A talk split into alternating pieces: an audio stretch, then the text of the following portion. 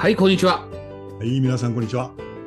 えー今の高野の組織ラジオでございます。やってきました、今週も。今週も来ました。第何回ですか？第149回。おお、150も近い。近い。150にあんまり意味はないけども、めちゃめちゃ意識、僕は意識してるんです なんか切り板って感じがしますね。よ。150回でとんでもないテーマに取り組んでみようかなと。え？はえ だってほら、やっぱりネタ出さなきゃいけないでしょ？やっぱりね。そうですね。いや、今さん、よく149回も、あの、テーマ出してこられましたね。いやいやいや、全部僕じゃなかった。この間作れば語り合いましたし。あ、ちょ、ちょっと語り合いましたね。はい。でもやっぱりマイクセットしたり、あの、うん。カメラをセットしながらうん。ですね、うん。うん。考えますよ。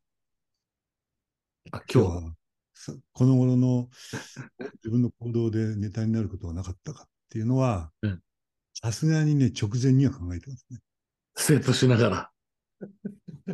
いや、まあ、僕もそういう意味ではカメラ、マイクをセットしながら、今日は岩野さんどういう話するかなーって楽しみにしておいおい、こらこら。ほらほら。この頃でいくとですね、えうん、さっき考えたんですけどね、え。うん。やっぱコーチングが僕楽しいんですはいはいはいはい、コーチングね。うん。よ。で、ご案内の通りエグゼクティブ専門なので、そうそうそう。ね。今さあん、ご、ごくごく例外を除いてはもうエグゼクティブですよね。社長取締役、うんうんうんでも、うーんと、この間はですね、うんうん幹部候補。あ、幹部候補。まだ幹部やってない。この間初めてやったって意味じゃないんですけど、うんこの新規の方いらっしゃって、うん候補のコーチングは非常に、うん。幹部候補ってことは、ありていに言うと事業部長とか部長とかってそういう感じですか？あそうですね、次長の場合もありますね。ああ。課長さんではなく、うん。まあ、近々、近々将来、近々に幹部候補にしようと思ってる人、うん、なりそうな人。うん。なるほど部長から部長ぐらいの方うんで、やっぱ組織の状況が見えてきたりですね。うん。うん。うん。うん。うん。まあ、私はあの、教師やってるわけじゃないですからね。ティーチングじゃない。うん。うん。うん。うん。で、いろんなことを聞かせて、質問して聞かせてもらってる間に、うん。うん、あの、自分の方が気づくことも結構ありますね。うん。幹部の方と幹部候補の方じゃちょっと違いますやっぱり。やっぱりね、違うのはですね、うん幹部になった人と、これからっていう場合はですね、うん現役の幹部が上司なんですあはい、そうですね。うん。現役幹部が上司。うんうんよ。そうすると、こう、自分のこう、モデルがいるわけじゃないですか。うんうんうんこの話題が非常にこう、まあ面白いっていうと、ちょっとね、うん。うんうん申し訳ない言葉になるんうんですけど、うん非常に興味深いですうんよね。うんうんうんで、もちろんあの、なりたい姿みたいなことを考えてもらう。はいはい。はい。うんうん。今までの上司、まあ、現在の幹部でもいいんですけれども、うんうん。出したいということで、うんうん。えー参考になりそうな方を一人思い浮かべますかみたいなことを言いますよね。ロロールモデルってやつですね。ああ、ロールモデルですね。うんうん私うんうん。洒落た言葉を使って、うんうんうん そうするとですね、あ、いません、とかですね。せん、いませんと。多いんです。うん。多いんです。これあまあ、特定の、これまあ、組織ラジオでなかなかこう、やっぱりね、うん。うん、リスナーの方に分かりやすくっていうんで、こう、うん。問題点の話が多くはなるんですけど、まあ、決して、もちろんその特定の会社を揶揄したいわけではなく、傾向としてはやっぱりこう、ロールモデルがいないっていうケース多いんですよね。ああ、今のさん数多くやってらっしゃるからね。いろんな会社、そうなんですいろんな会社のいろんな人やってるから、よはい。そこになんか一つのこう傾向っていうかなり、ありがちな姿がそうですね。現在の幹部、その執行役員さん、取締役問わずですね、物足りないと言ってる人が多いんですよね。うんまあ、物足りないっていうとやんわりですけど、まあ、もっとはっきり言うと不満とかね。ああるいは、あの、あ、今野さん、実は、うーんうんそうですね、モデルっていうか、その、うん反面教師はたくさんいますと。そういう感じの。とか、あるいは、あれだったら僕すぐなれますとかいう。あの程度でいいんだったらみたいな。そうそうそう。いやいやいやいやそう、そういう話じゃなくてみたいな。え、な、なんでそういうことになるんですか多いんですよね。だからこれはあの、うん、これもこの会社の状況が見えてくるわけですけれども、うんうんうんうん。社長さんが大体あの選びますよね。あ、幹部をね。うん。はい。もちろんあの上場すると株主総会が本にはなるし、うん。最近は社外取締役でうん。えー選ぶ委員会ができたりしはいますから、はいはいはい。うんで多くの場合はやっぱ社長決めますよね。まあそうですね。うん。まあこれもやっぱりいろんな、そのなんていうか、うん肉親はまず一番わかりやすいですね。うんうんううん。企業だったらね。まあ親族ですね。そうですね。うん。ファミリー、ファミリーですよね。それとやっぱり今までのそのうん部下だった人で、うん。うん。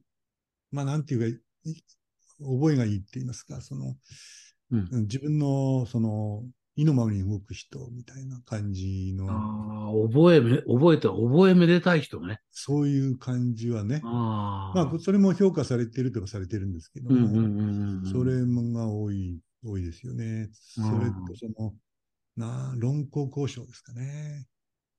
ああ、論考交渉ね。会社に結構利益をもたらしましたね、みたいな。営業課長、営業次長、営業部長、うん営業本部長に来て。貢献、利益の貢献度が高かった人、うんうんうんうんうんうん。これはまあ一番わかりやすくて、まあ実は多いかもしれないですね。あれですね、その地位、地位、その地位にふさわしい、なんだ、その能力とかは何かっていう選び方じゃなくて、その、その地位そのものをご褒美にしちゃってる感じですね、論考交渉が。ああ、ご褒美ですね。その、うんよくやった、何々にしてやるみたいな感じですね。そうですね。まあ課長レベル、部長レベルでもそれは多いですけどね。うんうんうんうんうんまあ課長レベル、部長レベルだと、まあなんていうんですか、それでもその先でも、うん。うんあの、業績を上げる可能性が高いので、うんうんうんまあそうでない場合はもちろんレアケースあるにしてもですね。たただ、経営幹部、役員レベルになると、うんうんちょっと条件が変わってきますよね。それは違いますね。ね今、高野さんおっしゃった、そのうん、要件、うんうんうんこれが種類変わっちゃいますからね。うん。うん、全然違うものになりますね。ここが非常に、こう、課題は課題でしょうね。社長さんの選び方をうん。変えていった方がいいよねっていうことはありますかね。うん。で、そういう意味では、は、その、うん。経営幹部と管理職の違い、うんうん。うんうんこれは感覚的には明確だと思うんですけど、うんうんうん。管理職の延長上になっているということです,、よね。うんうんうんうん実態としてはですうんうん。だまあね、昔から日本は、あれですもんね、こうなんか、サラリーマンの出世のゴールみたいなところありましたもんねね。。すごいはっきり言いますね、高野さん。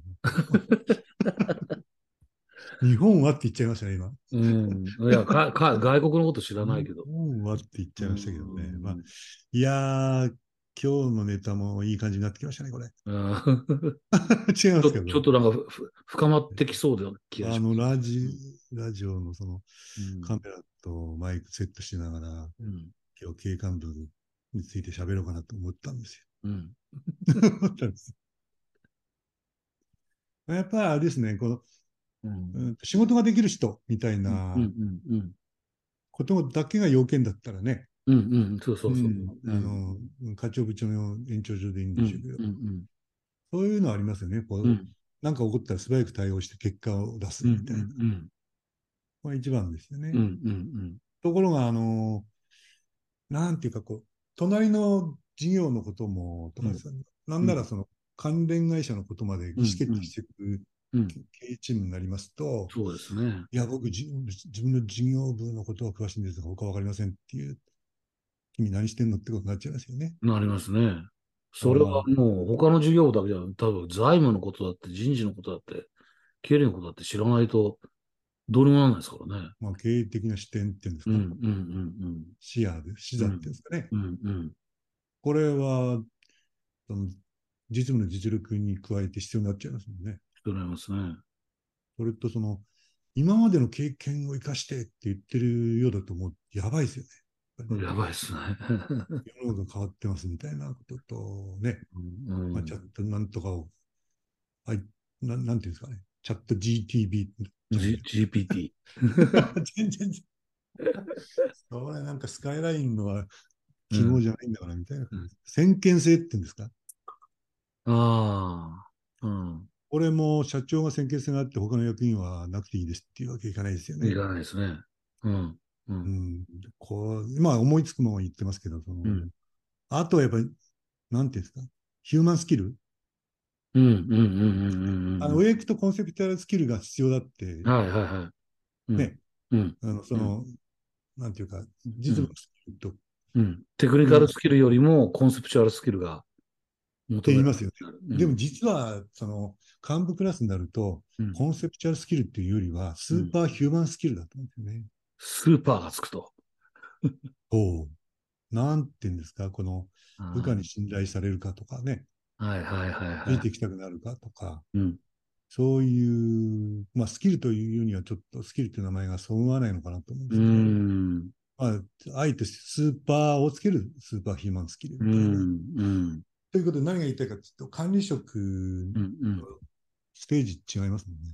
違いますね。違う。うん。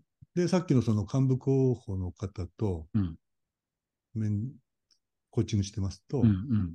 どうやらその、そういう今言ったのも思いつきの4つでしたけど、うん。全くそうでない人がついてて、今の私でもなれますってこういう人多いんですよね。なるほど。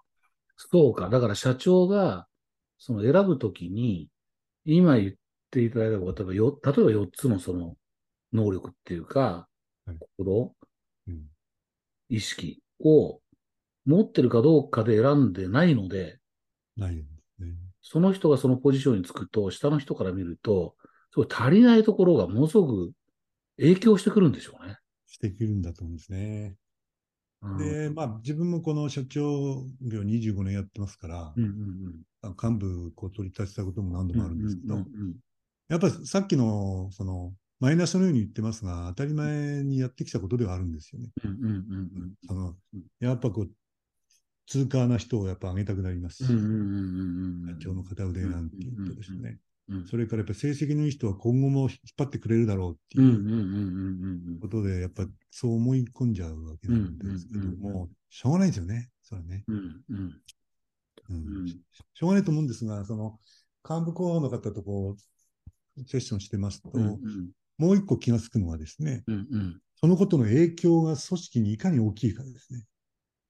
うんああ。で、その人が、A 君がですね、うんいや、僕僕でもすぐなりますよ。まあ、これはまあ、勘違いではあるんですけれども、こう思われてしまってるっていうことは、うんうんやっぱその役員さんへの求心力がないっていうことですし、そうでしょうね。うん。はい、そういう人でもなれるっていう意味では、うん。社長の見る目が疑われちゃってるそれからその人の仕事ぶりをこう見ることで自分の目指す姿をこう。うんうん。描いてもらおうとすると、その人の仕事ぶりの話題になると、うんいやー、方針なんか出してませんよとかね。ビジョンが、会社のビジョンあっても、うちのビジョン、部門のビジョンありませんとかってこううんうん言うと、これじゃあどういう風土になってるかっていうと、うん。やっぱりやる気が低いですよね。うんうんうん低いし、その、うん、一人一人を高めて、組織力も高めようっていう機運にないですかね。うんうんうんうんうんうんだから部門全体のその組織としての向上心がないっていう、うんそういうことになると、うんそのたった一人のその役うん員さんの経営幹部の影響力が組織全体にまんべんなく行き渡っているみたいな。はいはいはいはい。ありますね。そういう想像がついちゃううんのでうんうんはいはい。うん、ちょっと、これは一つの大きなポイントは、うん。一人を、まあ、きっかけはいろんなきっかけあるにしても、うん。幹部にした人の存在感で、うん。日本全体の風土も、うん。学ぶ文化も、うん。それから、もっと言うと業績も、うん。もうなんていうんですか、みるみる変わりますよね。これは変わりますね。変わりますね。それはそれは経験ありますね、やっぱりね非。常に影響大きい、ね。うんうんうん上に立ってる人のによって違いますね。考え方とか振る舞いとかうんによって。うん。でこういうのはやっぱ経営幹部なってる人をうん。さることながら、ん予備軍の方とうん。コーチングすると、うんものすごいいろいろ見えてきますね。ああ。うん、うん。でもうもう一つはですね、うん。いや逆にじゃあ、今なってる人、うん。うん。幹部の人とですね、うんコーチングするって、こっちの方がじゃあ難しいわけですね。うん。うん。うん。難しい。うん。難しい。難易度高いんです。うん。で、こ役員さん方が自分たちで、社長、うん。今度我々にコーチをつけてくださいってうん。いうケースはほとんどないんです。おおなるほど。うん。うん。うん。うん。社長がですね、うん。うん。うちの役員を鍛えてやってくれと。うん。うん。うん。うん。まあ、こういう言葉遣いするかどうかで意味,、意味としてはうん。うん。そういうケースがまあ多いっていうか、ほとんどと言ってもいい過言ではないわけですけど、うん。なりますよね。うん。そうするとコーチ受けたくてしょうがない人が私の目の前にいるわけではないんですよね。本人が主体的にやりたいっつってやってるわけじゃないってこと。ないっていううん。で、そのことの愚痴をこれから言わせてもらうわけじゃなくてですうん。うね、ん。ここにもこう見えてくるものがありまして、うん。うん。そういうなっている人たちでうん。多いのはですね、うん。うん。まあこれもその組織ラジオを意識してですね、うんあの偉そうに言うんじゃなくて、こう、うんそれから特定の会社を揶揄するつもりはないんですけど、うんうんうん傾向見えてくるんですが、ん一つはね、全能感の人が多いんですあ、そう、経営幹部幹部で。全能感ね。なんで、なんでかって成績良くて上がってきてるのね。ああ、はいはいはいはいはいはい。うん。その全能感の人はですよ。うんうん。なんで自分は完璧であると。もうできてると。できてると。あんたにコーチングされるようなもものでは私はないのであると。ああ。そういう感じ。何聞いても、えー何、えーそんなのこうに決まってんじゃねえかみたいな。うん。で、なんとかどういかがなんですかって、こうやってるよって。そういう、なんていうんですかね。うん。何かをここから気づこうとかいうことじゃないんですけども、うんこのコーチングの現場はどうでもいいんですけど、あうん日頃からこうなんだろうなって想像さそうれる。ですね。うん。なんか全能学ぼうっていう姿勢が、だ自分が全能の神になっちゃったら、それ以上上がないから、学ぼうという気が起きないってやつですよね。あですね。これはうん。コーチ、コーチにとって非常にこう、ハードハードル高いんですよね。あ、そりゃそうだな。だってコーチってね、だから本人が、あの、コーチを受ける側が何かの目的、目標を持ってて、私はああなりたいとか、あそこへ行きたいっていうのがある、そこに寄り添うのがコーチですからね。コーチですね。そ、そもそも本人があそこへ行きたいとか、こうなりたいとか持ってなかったら、それは喉の渇いてない馬に水を飲ませるみたいな話になっちゃいますもんね。あそこでひるんで、その、うん。この方はコーチングできませんでした。こういううん。人がですね、25年もやってるわけがないわけなうん。うので、ん。うん。うん。一つはやっぱりこのじ60分なら60分の、うんまあ、まあ、今で言うとタイパーみたいな、うん。うん。そういう言葉は使わないけれども、こううんどうせなら、この60分、どうせここに拘束されるなら。どのようにこの時間を使いましょうかう。どうせならトークが一つうん。ですね。それから、やっぱ、ここで彼は全能の神っていうのは自分の分野のことを言ってるわけと、はい。はい。はい。過去のことを言ってるわけですよね。はい。はい。はい。俺はここまでこういうことやってきたんだ、おうん。う前ん。うん。お前はなんぼのもんじゃ、みたいなうん。うん。感じなんで。いやいやいや、過去のお話を聞きたいわけじゃなくて、うんこれからのことをうん。話し合いましょう。そうですよね。そうそうね。なんで、こう未来志向に持っていくっていうのがまあ二つ目の、なんて経営幹部なんですからね、未来を差し待ちならなきゃいけない立場なんだ。で、しかもですね、会社の未来のことでそんなこと分かってるってことなんですが、うん自分、せっかくなんでこう、人生全体をちょっと視野に入れましょう。うんうんうんうんうんうんうんそうですよね。うんみで、二つ目がその未来志向ですね。うん一つ目一つ目は同性なら、二つ目は未来志向。ん三つ目が自分の人生を考えましょう。はいはいはい。うんこんな感じの、まあもっとあるんですけどね。うんうんあ、まあ、まあ今日はコーチングのことを言いたいわけじゃないんだ、あれうんうんこんな感じでこう、こう攻略っていうと言葉は悪いですね。うんうんうんあの、なんとか意味のある時間にするみたいなことなんですが、二、つ目がですね、高野さんですね、二つ目っていうのは、その全能感のある方。うんうん。二つ目がですね、ゴールイン感のある方ですね。ゴールイン。要するに、取締役になりました。うんで、テープのは、こう、うんゴールテープがありまして、うん。で、ゴールテープ切ったーっていう、あ要するに私は上がりましたっていう感じですかね。その、あ、上がりね。えサラリーマン生活40年いるいる。役になりました。っていうことで、うんうんうんうんうん。判断するのは俺の仕事であると。うんうんうんうん。から相談があったらアドバイスするのは仕事である。うんうんうんうんうん。なので、オールオッケーみたいな、その全能感とは別の意味でですね。うんあの、まあ完璧とは言わないけど、うん大丈夫ですっていう人が二人目なんですああ。さっきちょっと言ったけど、こうね、役員になるのがサラリーマンのゴールだった名残かもしれないけど、あの、ゴールテープ切った、これで俺はゴールテープ切ったって思うと、これも学ぶ姿勢なくなりますよね。長く長くなりますね。だってゴール切っちゃってるんだから。だからまあ、どっちかっていうと、こう、おみこし感っていうんですかね。ああ。うん、部長以下、部下の上に乗ってるっていうイメージでうんうんうんうんうんうんうん牽引もしてないですし、うん。新たな気づきも与えられてない。うんうんうんうんうんうん非常に刺激の低い存在になってるんですよね。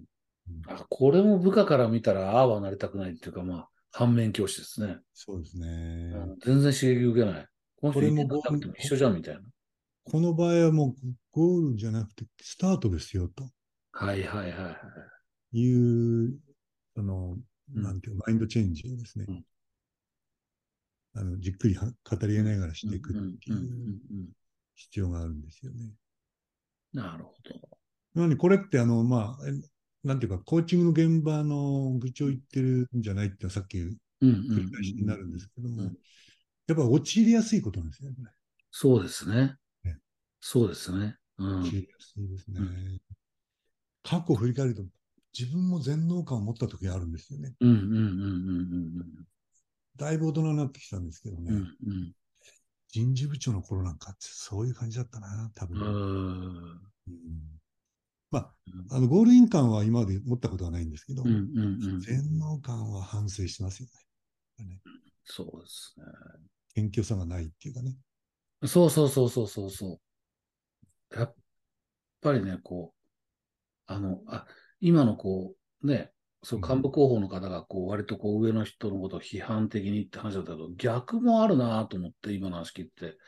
あの、僕のやっぱり上司の中で何人かは、なんていうかな、下から見ていても、うんうん、この人こ、このポジションになってもまだ成長しようとしてるって感じる人。ああ、いいですよね。うん、まだ成長しようとしてるなって感じたり、あと、あんな忙しいのにいつ勉強したんだろうっていう、確実に知識が増えていたり、いやー、そういう上司が昔いましたよ。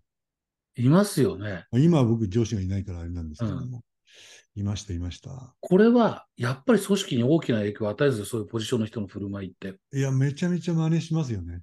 だから、結局ね、そそういう人の下にいると、うん、どう思うかっていうと、まあ、俺なんてまだまだだって思うんです。だから、まだまだ。全能感から遠のく。まだまだだっていう言葉を使いたいね、やっぱりね。そう、まだまだだなっていううん。だから俺も勉強しなきゃとか、成長したいとかって思えるんですかいいね。と思いますね。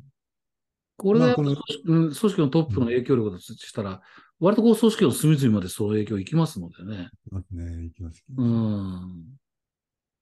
うんえ社長さんのコーチングもっと難しいですね。ああ。それが強烈なんですよね。まあ、そういう、その、自分もそうかもしれないですけど、そういう生き物っちゃ生き物なんですけどうんも、うんその僕がこうコーチング、社長のコーチングしてですね、うん。うん。なんかこうヒントになるようなことを、切り口をうん、このセッションで差し上げたいなと思って言うと、うんうんいや、それはもう分かってます、みたいはいはいはいはい。それはこう考えてました。ああ、はいはいはいはい。はい あの、こう、こういう方がこういうこと言ってるんですが、っていうと、あ、それ知ってます、知ってます、みたいな、こいるいる。う、とこの、で、まあ、全部知ってるってことはありえないわけでして、うん。いや、あ、それを初めて聞いたとかですね。あ、うんそれはいいヒントになりましたとかっていうと、まあ、なんていう、プライド、うん。うん。それから見栄？うん。で、クローズドなコーチングの場なので、こう、まあ、安心安全で、こう、全部さらけ出した方が、まあ、うん。PD で合理的でですね。メリットあると思うんですけど、やっぱそこでもそういうふうになれない人っていうのは、うんいますよね。ああうんあの、い今のお話のような、まあ、社長さん、まあ、社長さんに限らず、幹部クラスいるなって思うんですそういう人もいるなって、こう、ああ、それは分かってるとか、それは考えましたとかって、そうです、そうです。ね、俺ね、いつもね、そういう人と接してて思うんだけど、きっとこの人はメンバーに対してもそうしているので、もう下からの情報はこの人には上がってこないなと思いますよ。だから、下の人はね、勇気を持って、今こんなことが現場で起きてますとうん。いうことを言っても、ああ、それ分かってる分かってるとかね。なあそうそうですね。ああ、それは考えてあるからっていう、そうですね。まあ、プライドからかなんか分かんないけど反応してると、みんなもう言わなくなりますよね。言っても無駄だと言わ。なくなりますね。うん。やっぱ対部下で大事なのは言っ、あ、この人に言ってよかったなって思えたりね、そうですね。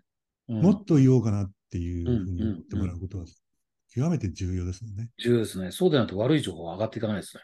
で、知って、あ、知ってる知ってるって言われると、うんなんだろう、じゃあ何にも耳に入れねえぞってなりますよね言う必要ねえやって思いますからね。うーん。だバカなふりする必要はないですけれどもね。うんうんうんうんうんうんうん。うん。やっぱ謙虚で正直なっていうのは重要ですよね。だから本当にあの、さっきおっしゃった、あの、コーチの今野さんに対してもそうだけど、まメンバーに対してもなんかこう言ってくれたときに、あそこにこうなんか気づきがあったよとか、ああ、それ初めて聞いたよとか、そうですね。そういう反応するだけで全然違うんですよね。それ知ってる知ってるじゃなくて。そうです、そうです。まあうん。もちろん、あの、こちらのね、コーチングの未熟さもあるんで、その、うんうんうんで余計磨こうと、こちらもこう、磨く気持ちがね、うん。うん、あの生まれるんで、それはそれうでん、お互い様っていうところがあるんですけどね。あのやっぱり、こう、ススキル磨かないとダメですいや、まあ、コーチとしてもね。うん、でも難しい話。でも今の社長さんのその話も、なんか、あれですね、こうやっぱり、いや、俺なんてまだまだだってこう、思ってるかどうかって大きいような気がするんです。あの、なんかね、こう、ヒエラルキーの、そうやってう社長でない人はまだ、あーヒエラルキー上がることが目的じゃないけど、まだ、まだ自分には上がいるっていう感覚もなくはないじゃないですか。すね。社長って本当に自分より上いないとすると、はいそれはまあ全能感にもなったり、ゴール感もあるだろうし、そこで社長がまだまだだ、まだまだとはつまり、社長が何か成長しようとするっていうのは、やっぱどこへ行こうとしてるのかっていうような、そこを持てるかどうかってあるのかもしれませんね、社長ご自身が。ありますね。うん。まあ、さっきのやっぱりトうんップの影響が大きいっていう意味では、社長さんです。全社、全社的影響力ですね。うんうんうんうんうんうんそれは、あの、役員もじ同じように全能感を持ってですね、うんうんうん部長も全能感で、課長も全能感って言ったら、これ、どんな会社なんだってなっちゃいます。ああ、そうか、そうですね。うん。うん。社長はやっぱり全社に影響を与えるっていうことですよね。そうですね。確かに。うんまあ。さっきのあの、幹部候補のうん。中に話を戻すと、うん。うん。やっぱりこの、その時代からコーチングの機会をうん。与えられるって本当にありがたいことですよね。あ候補の時からね。ねもっと言うと、うん。管理職になってからが始まってますよね、すでにね。いや幹部じゃなくて管理職。世の中で言ったら課長にななる時、なった時。なる、なるとき、その時の、その気持ちの持ち方と態度と、うん。うんあの、立ち振る舞いで、うん。将来がもうこう決まってきますよね。だから、本当はね。本当は、うん。その時代が大事なんでしょうね。うん。うん。うん。うん。うん。そういう気もしますね。うん。だから、こうひ、よく言う一つ上の視点から考える。だから、課長になったその日から部長の視点で考えろみたいなことですよね、きっと。だからそこで経営、そもそも経営ってなんだっていうところから考えて。うん。で、自分のところに引き下ろしてくるっていうことですよね。ああ管理職とは何か大事ですね。大事ですね。僕まさに今朝、あの、僕の知り合い、友人が関わっている会社で新任マネージャーがいて、その新任マネージャーの人がこの相談で、その、マネージャーとは何かとか、からマネージャーとしての行動とかについて知りたいので、うんなんかいい本があったら教えてくださいって言われたんああ、ですそういうのありますよね。高野さんなんかいい本ないですかってこううん。言ってきたんですよ。で僕は、うん、まあそう、その、しマネジメント、初めてのマネジメントみたいな本いっぱいあるから、そんでもいいけど、まあ、てか本読むっていうよりはみたいなことをちょっとうん言ってたんですけどね。っていうのは、なんか、なんかな、こう、聞きたいことはそのマネジメントとは何か、まあマネージャーとは何か、あるいはマネージャーとしての行動って言われると、なんかちょっと違和感があるっていうか、こう OJT で教えることだな、みたいなね、順その人の行動を見て、いや、こうだよっていうことをアジャストしていくようなことだなと思って。確かに確かに。あの、管理職の入門書とか、うん。うんそういうのってこうマニュアル本的になっちゃうんですね。あそうです、そうです、そうです、そうです。どう、何をどうすればいいかみたいな。うん。質問してる人もノウハウとかマニュアルを求めてるんだと思うんですよ。うん。あそこに今日もなんか、その人に会ったこともないんだけど、ちょっと違和感を感じるっていうか、いや、マニュアルじゃうまくいかないけどな、マネジメントは、みたいな。まあ、そういう意味では、その今、高野さんが言ったですね、うん。一つ上、二つ上の、うん。なんていうか、意識を持つっていうのは、うんその、そういったようなケースも当たって、うん。その課長になった時に課長ってどうすればいいのかって本読みたくなる気持ちはわかうん。るんですよ。うん。うん。わかるわかる。うん。うんそれっていうのは、あの、一つ上、二つ上の視点ではないので、うん。うん。うん。うん。とにかくマニュアル読むと同じなんですよね、うん。うん。そういう意味では、その経営者の要件みたいな、うん。うん。そういう本を課長になるときに経営者の勉強した方がいいんじゃないかと思うので、あの、まあ、僕があの、今まで読んでよかったっていう意味ではドラッカーですかあ。ドラッカー。ね。ドラッカーっていうとなんか、なんかドラッカーっていうと言った感じが出ていいでしょ？でドラッ。コンサルになって少し経った時にう、ん。やっぱ経営の勉強しなきゃいけないと思ってね。うん。うん。うん。これだって経営者がコンサルになったわけじゃないんで、ドラッカーの著作集っていうのを買ったんですよね。うん。あのダイヤモンド賞、忘れましたね。うん。15冊セットだったん全15巻。ですよ。15冊のあなんかねあ、あ全種、うん。コミックの大人買いみたいなもんでね。うん。うん。だから第一巻がですね、経営者の条件っていう本だったんですよ。経営者の条件ね。うん。うん。これね、ああ、今言ってて読み直したくなったんですけども、うん。うん。えっとね、経営者の本なんですけど、うん管理職にも通用する非常に分かりやすい習慣が書いてあったんですよね。なるほど。う。うんん、1個目は時間を管理するだったんですよ。うん。だいぶ2個目はなんか、えっと、貢献を意識するだったかな。貢献を意識する。うん。うん、3つ目がね、うん強みを生かすと。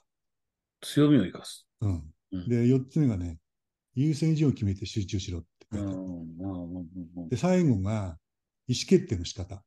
うん。うん。確かね、満場一致だったら意思決定してはならないって書いてある。っうん。うん。うん。うん。ていうのを詳しくうん。うん。うん。説明していく本でね、うん。うん。あ、これはね、管理職が読むべきだと僕は思いましあた。あ。うん。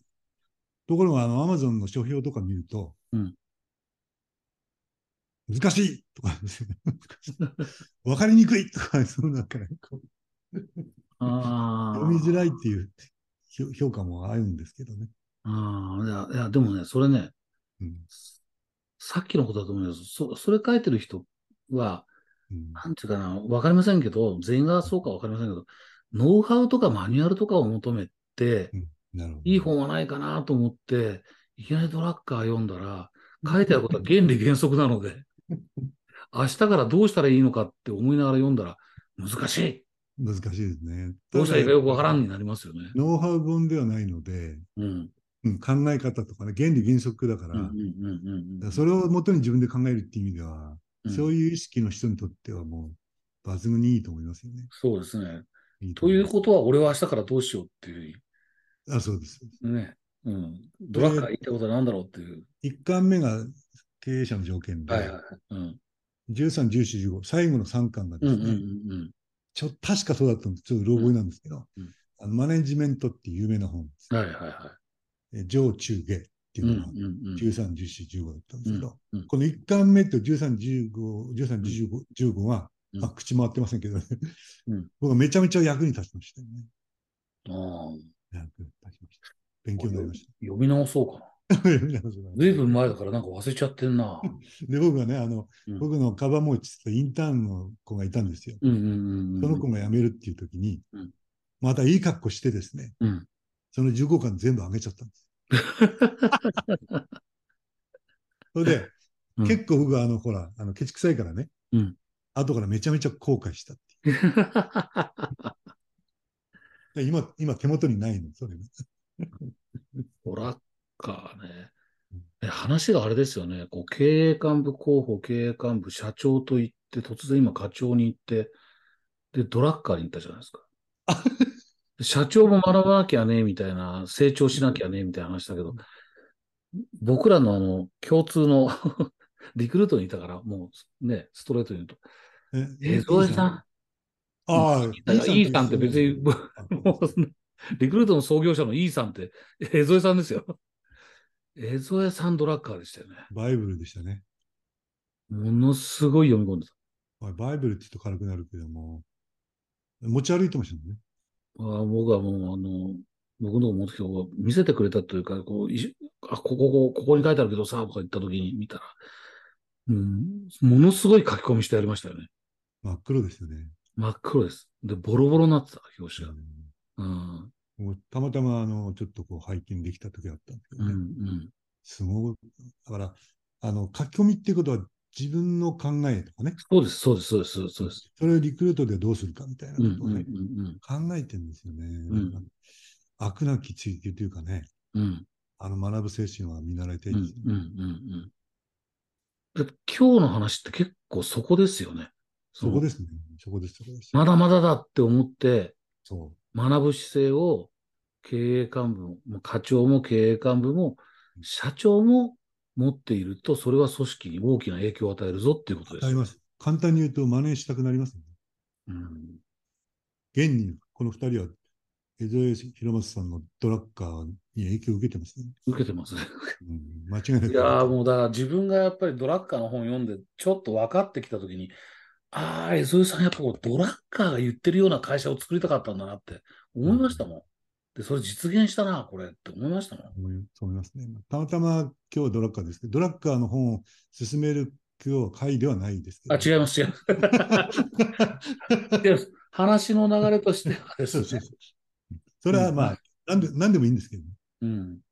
話の流れとしてはでもやっぱり、どこに行ってもやっぱまだまだだなってこう、思うこと。で、特に上になればなるほど大きな影響を組織に与えてしまう。自分が思ってる以上の影響を与えてしまうってことを自覚することって大事な気がしますね。この二つが今日のまとめですね。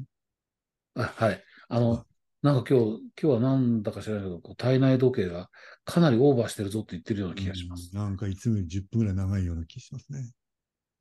ねえ。今日はこの辺で終わらないといけないよな。えーまあ多分ね、リスナーの方でも、すでにもう落落語といいますか、あの脱落されてる方いると思います。長いから。長いから。